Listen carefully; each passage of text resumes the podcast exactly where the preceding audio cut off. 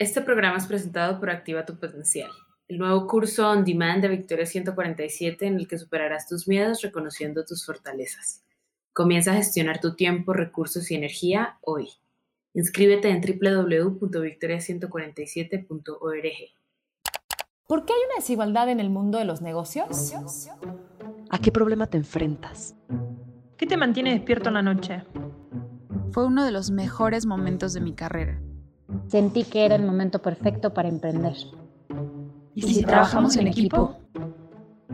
Victoria 147, el podcast. Pamela Cordero es diseñadora textil, artista plástica y docente.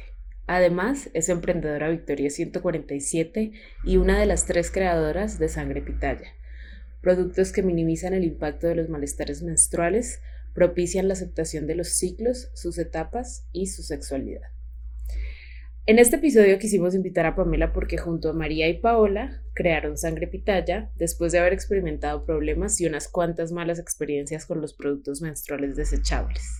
Como en su página escriben, Sangre Pitaya busca constantemente romper con los tabúes y prejuicios que se han generado alrededor de la menstruación y la sexualidad. Pamela, bienvenida.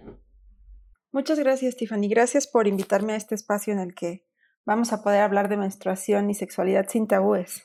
Y justo lo acabas de decir, estamos acá para hablar un poco de los tabús alrededor de la menstruación, pero antes me gustaría saber cómo empezó Sangre Pitaya y cuál fue esa experiencia personal frente a la menstruación y los productos comerciales que hay allá afuera que te dieron el empuje a emprender. Sangre Pitaya surge porque las tres teníamos muchas ganas de emprender, encontramos que teníamos eso en común pero era muy importante que nuestro negocio no solamente se enfocara en la parte económica, que bueno, sí es importante, pero queríamos que pudiera ayudar al mayor número de mujeres. Y mm, también queríamos generar un cambio y dejar una huella con, con el proyecto que empezábamos. Y bueno, te cuento que en lo personal, mi curiosidad por el tema surge en específico mientras estaba haciendo mi proyecto de titulación en la universidad. Hace muchos años, fue en, 2009 ya, pero mm, al mismo tiempo estaba haciendo mi servicio social y mm, estaba trabajando con una comunidad de artesanas bordadoras en Pahuatlán, aquí en, en, el estado de Puebla, y mm, yo empezaba a conocer como los beneficios o lo enriquecedor que puede ser trabajar con mujeres.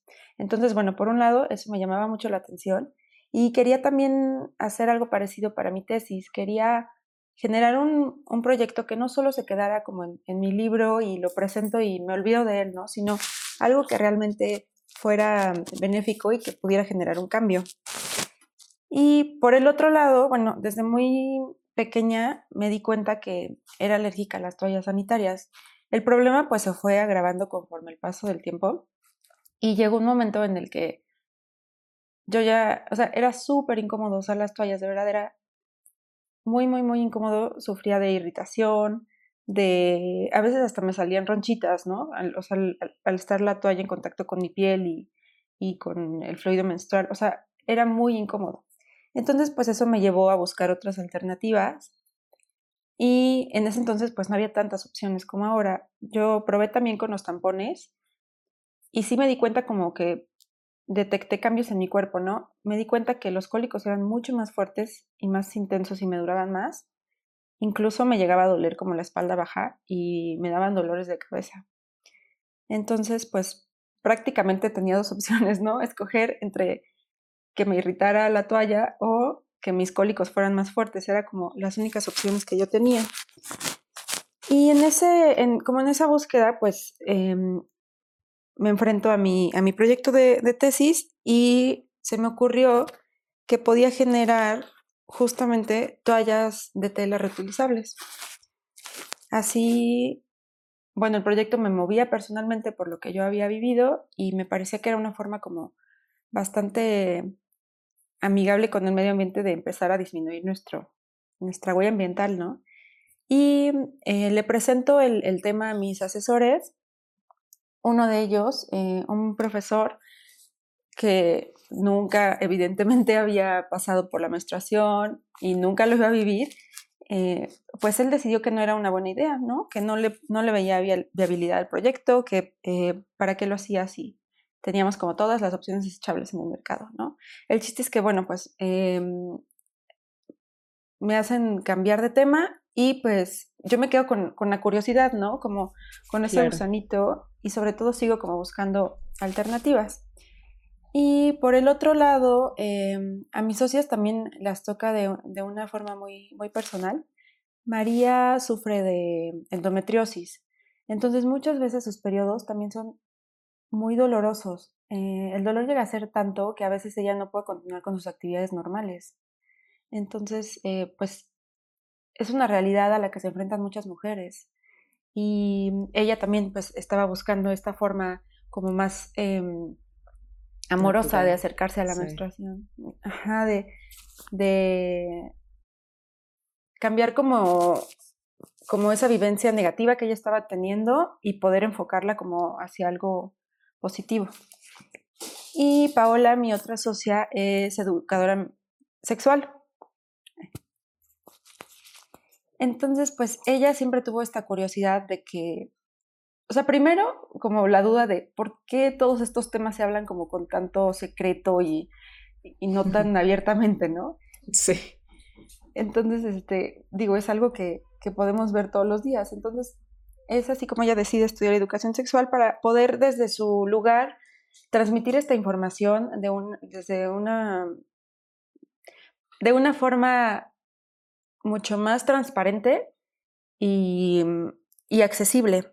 Entonces, bueno, pues eh, como que nuestros tres intereses se alineaban en ese, en ese sentido y así comenzamos a, a, crear productos que primero nos ayudaran a nosotras porque eh, queríamos probarlos y estar seguras de que funcionaran y que sí representaran un, un cambio en nuestra vida y al mismo tiempo que las mujeres que los probaran también se pudieran unir como a, esta, a este movimiento, ¿no? Esta sensación de que eh, te puedes reconciliar con tu, con tu menstruación y quitarle como este como esta connotación negativa, ¿no? Que se le ha dado a lo largo de los años.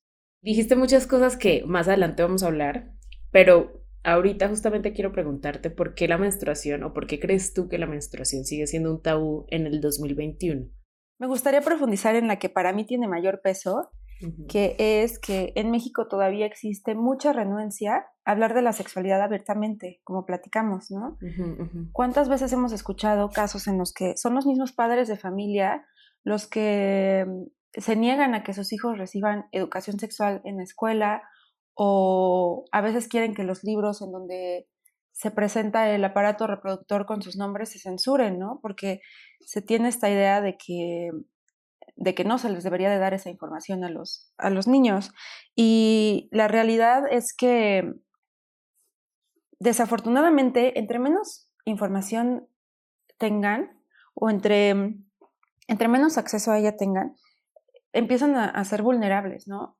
Obviamente. La recomendación es que la, la, información que se les dé a los niños sea adecuada para su edad y que sea información que ellos sepan manejar, que los ayude a conocer su cuerpo, a estar preparados ¿no? para los cambios que vienen. Y la realidad es que también eso puede ser una, una ventaja para ellos, ¿no? Los puede librar muchas veces de situaciones de vulnerabilidad en las que se puede caer en el abuso, que pues al final es una realidad también en, nuestro país y en el mundo. Y además esto también nos va a ayudar desde pequeños a que puedan tomar decisiones más acertadas, ¿no? más adecuadas para ellos. Y me, me gustaría ponerte un ejemplo ¿no? de, de esto que te cuento, y me voy a ir un poquito como a, a, los comerciales de las toallas sanitarias, ¿no? ¿Cuántas veces no vimos que el líquido que se les pone para demostrar cuánto absorben es azul, ¿no? Como, sí, ¿por sí, qué? Sí, ¿Por Exacto. qué tendrías que ponerlo azul? Claro, si es, o sea, es sangre, no hay más, ¿no? O sea, tendría que ser rojo, si no es que sangre, eh, flujo menstrual para hacer la demostración, pero es, creo que ese es un claro ejemplo de, de que esta información siempre se trata como como con metáforas, ¿no? En este caso, como con, con o sea, te, hablo entre líneas, medio te cuento y no, Y, y creo, que, creo que eso es parte de, de las razones por las cuales todavía sigue siendo un tabú, ¿no? Totalmente. Y esto, de nuevo, dijiste muchas cosas que me llevan a esta siguiente pregunta, y es, algunos tabús van desde creer que las mujeres somos sucias porque sangramos, hasta que los periodos son problemáticos porque tenemos que ocuparnos de nuestra vulva, o sea, lo que decías, cómo está desafortunadamente en muchos países eh, todavía muy como intentan censurar mucho y tratar con mucho cuidado estos temas, especialmente los niños y adolescentes, porque creen que no deberían pues interactuar con sus genitales y su sexualidad, ¿no? Entonces, desde tu perspectiva de una mujer que ha trabajado para evitar eh, pues estos tabús, ¿no? Como para esclarecer la situación y desmitificar todas estas cosas alrededor de la menstruación, ¿qué tipos de riesgos crees que significan estos tabús para nosotras y nuestro cuerpo? muchas veces se nos enseña como si, los, si el aparato reproductor fuera una, una cosa independiente ¿no? de nosotros. O sea, mientras menos la veas o mientras menos hables de ella, pues es mejor y, y ya ni hablar de, tocarla o de aprender a limpiarla adecuadamente, ¿no? Entonces, eh, esto sí puede ser bastante delicado porque se pueden generar infecciones y a lo mejor empiezan como algo sencillo, pero sobre todo en estas poblaciones en las que se tiene poco acceso a agua potable o a servicios médicos, puede desafortunadamente derivar hasta en la muerte, ¿no? Si no se, si no se atiende como con los cuidados adecuados y como debería de ser. Entonces, em, es, es muy, muy, muy delicado el tema y como te digo, se juntan dos factores, ¿no? Que por un lado es justamente tratarlo desde este lado del tabú y por el otro, pues el acceso que tengas a los servicios básicos, ¿no? Y mm, también eh, justamente pienso en un caso de, fue muy sonado en, en India de una niña de 11 años, em, fue hace 10 años más o menos. En muchas poblaciones a las mujeres todavía se les recluye o se les separa de toda la población cuando están menstruando. O sea, se les separa por completo lo que dura su ciclo menstrual porque se les considera impuras o sucias. Entonces, em, esta, esta pequeñita murió porque justamente se le complicó una infección y su familia o la, gente cercana no quiso acercarse hasta que dejara de menstruar porque ellos tienen la creencia de que si la tocan, pues se les pasa como esta impureza. Entonces, em, pues platicándolo, la verdad es que sí es bastante grave, ¿no? O sea, puede tener consecuencias obviamente irreversibles. Y mm, por último, me gustaría también como poner otro ejemplo. En el caso del tampón, que es uno de los, de los productos desechables como de más fácil acceso, em, siempre se acompaña con un, con un instructivo, ¿no? Que viene dentro de la caja y el instructivo es gigante, lo desdoblas. Sí, sí, sí. Como una, una, hoja tamaño oficio. Sí. Pero es bien importante leerlo porque, em, como tú sabes, si no se usa adecuadamente o se usa más tiempo del recomendado, puede generar el síndrome de shock tóxico, que puede derivar en eh, fiebres muy altas. En algunos casos hemos escuchado que puede generar este, meningitis, puede llevarte a la pérdida de, brazos y piernas, por ejemplo, o em, igual, nuevamente terminar en la pérdida de la vida, ¿no? Por una infección que se sale de control. Entonces, a pesar de que es un tema al que nos enfrentamos todos los días y nos vamos a enfrentar a él todos los meses que dure nuestra vida fértil, que puede ser en promedio, no sé, entre 30, 40, 45 años, dependiendo obviamente del cuerpo de cada mujer, eh, a pesar de que es algo que tendría que ser como tan cotidiano como lo vivimos, pues no, no es así. Y todo, toda esta información que de repente falta, pues sí puede tener consecuencias bastante graves, ¿no? 100%. Y creo que va muy de la mano con, pues universalmente eh, hubo muchas cosas que se decidieron y se crearon sin la opinión de las mujeres, ¿no? Y creo que este es un gran, gran ejemplo. Hizo falta, creo yo, mucho y hasta este momento estamos viviendo como esas consecuencias hizo falta mucho la opinión y como el, como el intake de la mujer, ¿no? De su cuerpo, de, de qué le parecía más cómodo, etcétera, ¿no? Sí, claro. Podría parecer que es un tema de nosotras con nuestro cuerpo únicamente, pero la menstruación ha permeado el ámbito social y económico, ¿no? O sea, Eh, hay todo un tema del impuesto rosa, eh, que quienes no saben es que los productos para las mujeres usualmente son más caros que los productos para los hombres eh, y realmente la diferencia es muy poca, ¿no? Una cuchilla de afeitar rosa te cuesta mucho más dinero que la cuchilla gris o azul que compran los hombres, ¿no? ¿Qué opinas tú de la oferta y el acceso a productos de cuidado menstrual? Ha habido un gran avance en, esta, en este tema. Em, como platicábamos hace un ratito, hasta hace algunos años teníamos dos opciones, ¿no? O sea, las, los productos desechables y, no había más. Em, y no es que las toallas de tela no existieran, porque de hecho esas se usaban antes de que llegara la toalla desechable comercial, ¿no? Por ahí de la Segunda Guerra Mundial.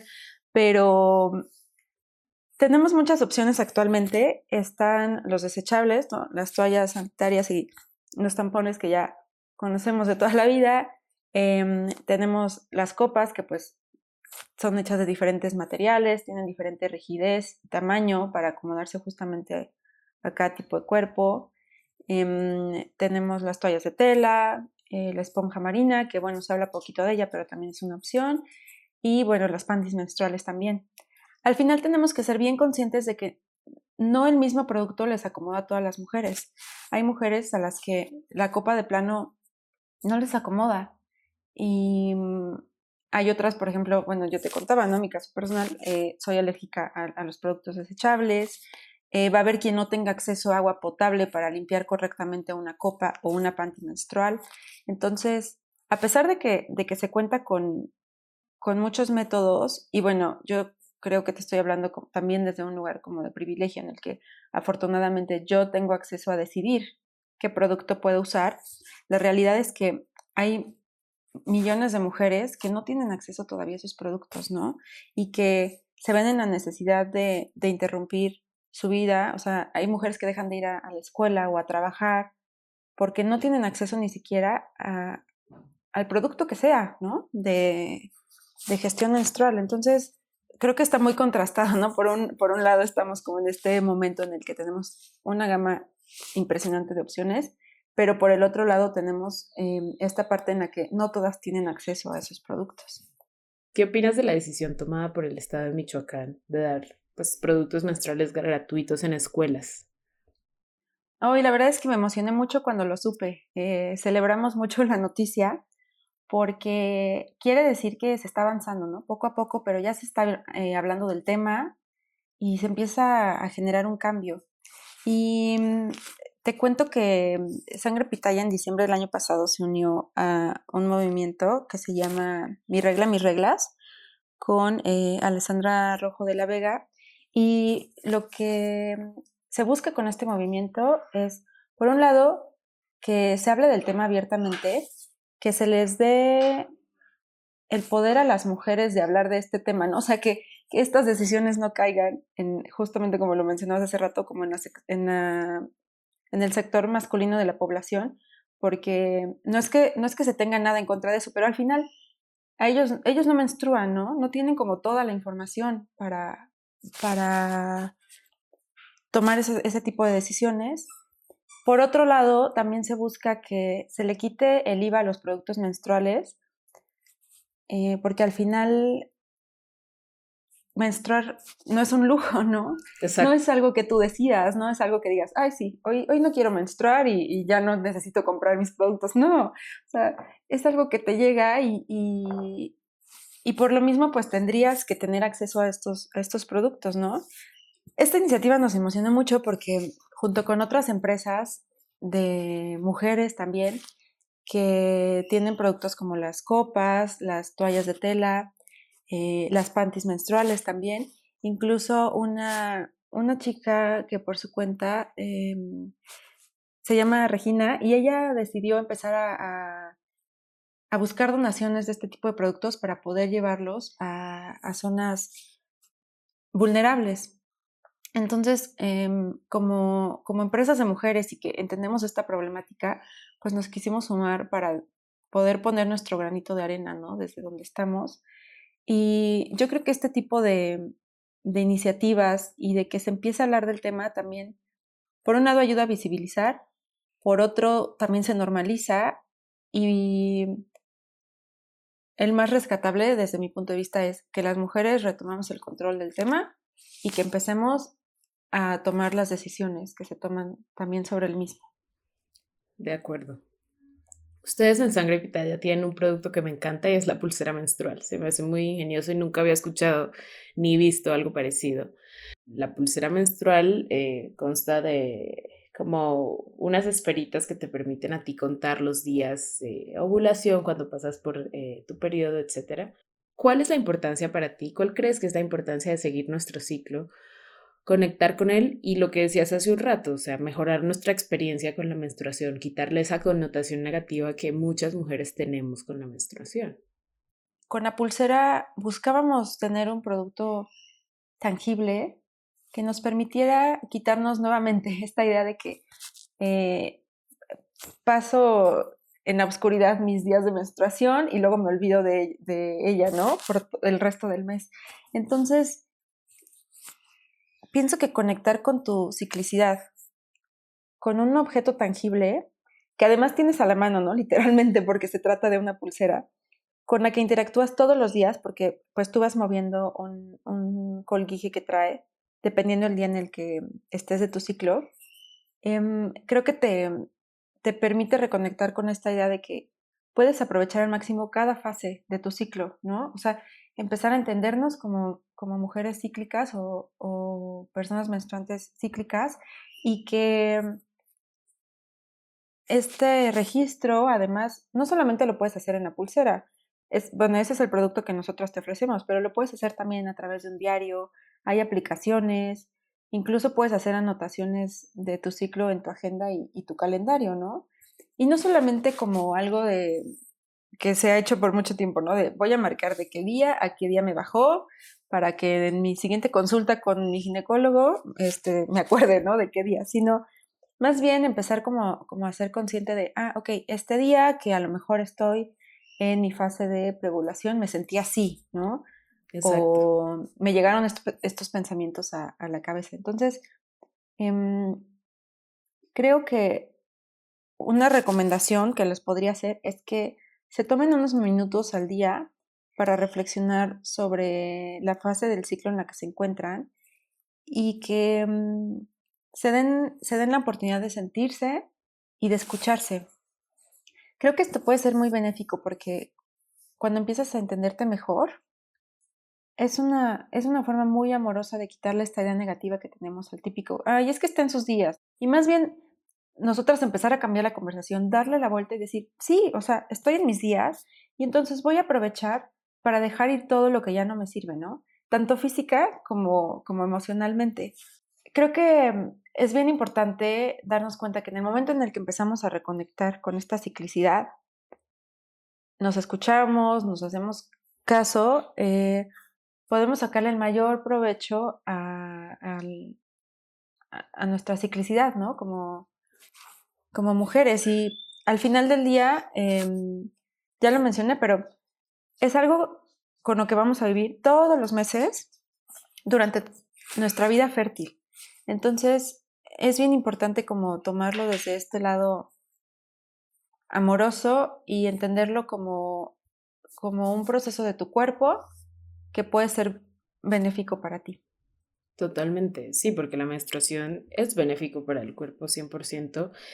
Y creo que lo que dices eh, es muy importante porque como que ganamos más control de nuestro cuerpo también siguiendo nuestro ciclo, eh, sabiendo qué estamos sintiendo y a partir de eso hacernos una idea de qué podemos esperar, ¿no? También.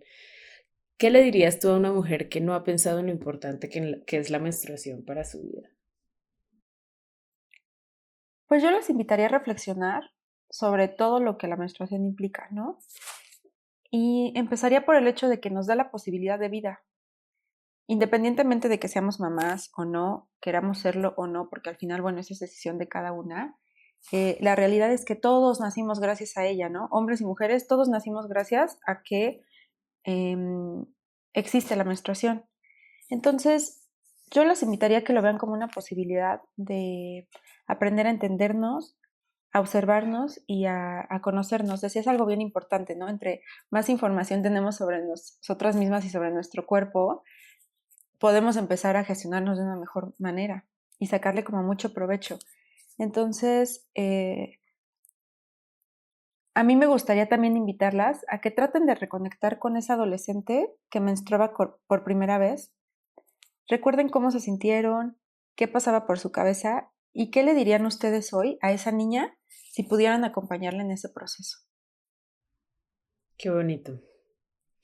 ¿Qué acciones podemos tomar para desmitificar y romper estos tabús de la menstruación? O sea, no sé, conversar con nuestras amigas al respecto, o no solo con nuestras amigas, sino con todas las personas pues alrededor, o qué, qué crees que son esas acciones puntuales que podemos tomar para empezar desde nuestra trinchera a romper estos, pues estas concepciones, ¿no?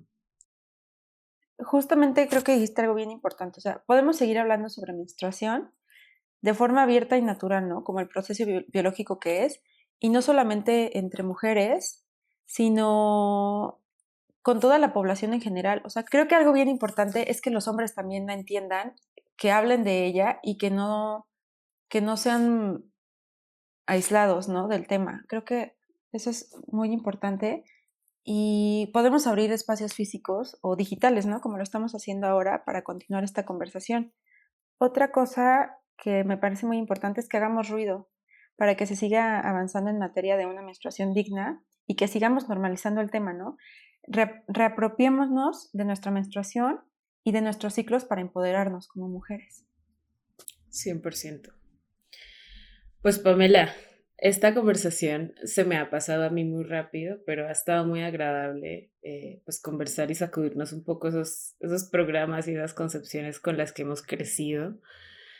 Pero antes de irnos, me gustaría que nos, que nos dijeras, nos recomendaras cualquier cosa que en este momento eh, estés leyendo, viendo, admirando. Pueden ser libros, artículos, medios, un perfil de redes sociales, lo que, lo que se te ocurra. Ay, pues primero que nada, muchas gracias, Tiffany, por la invitación, por justamente abrir estos espacios para hablar de estos temas que deberían de dejar de ser tabú.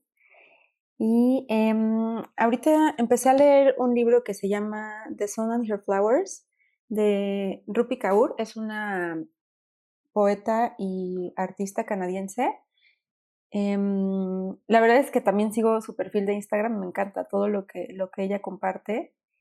Y estoy viendo como por quinta vez mi serie favorita, se llama Abstract.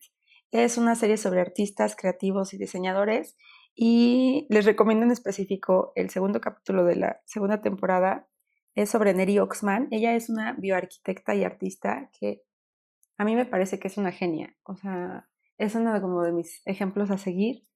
Y también les quiero recomendar un, un documental que de hecho ganó un Oscar, eh, justamente hablando de este tema de los tabúes de la menstruación.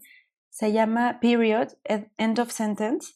Y es un documental que habla sobre una empresa de toallas sanitarias que que empieza en, India y entonces como toda la población empieza a romper con estos tabús, cómo se empieza a hablar con normalidad del tema. La verdad es que está, está muy, muy interesante ver, verlo desde esa perspectiva. Súper. Pues gracias por, tus recomendaciones y por tu tiempo, eh, Pamela. Eh, ha sido muy agradable para mí tenerte aquí. Eh, a todos les recuerdo que tenemos episodios cada miércoles y pues nos vemos el próximo miércoles.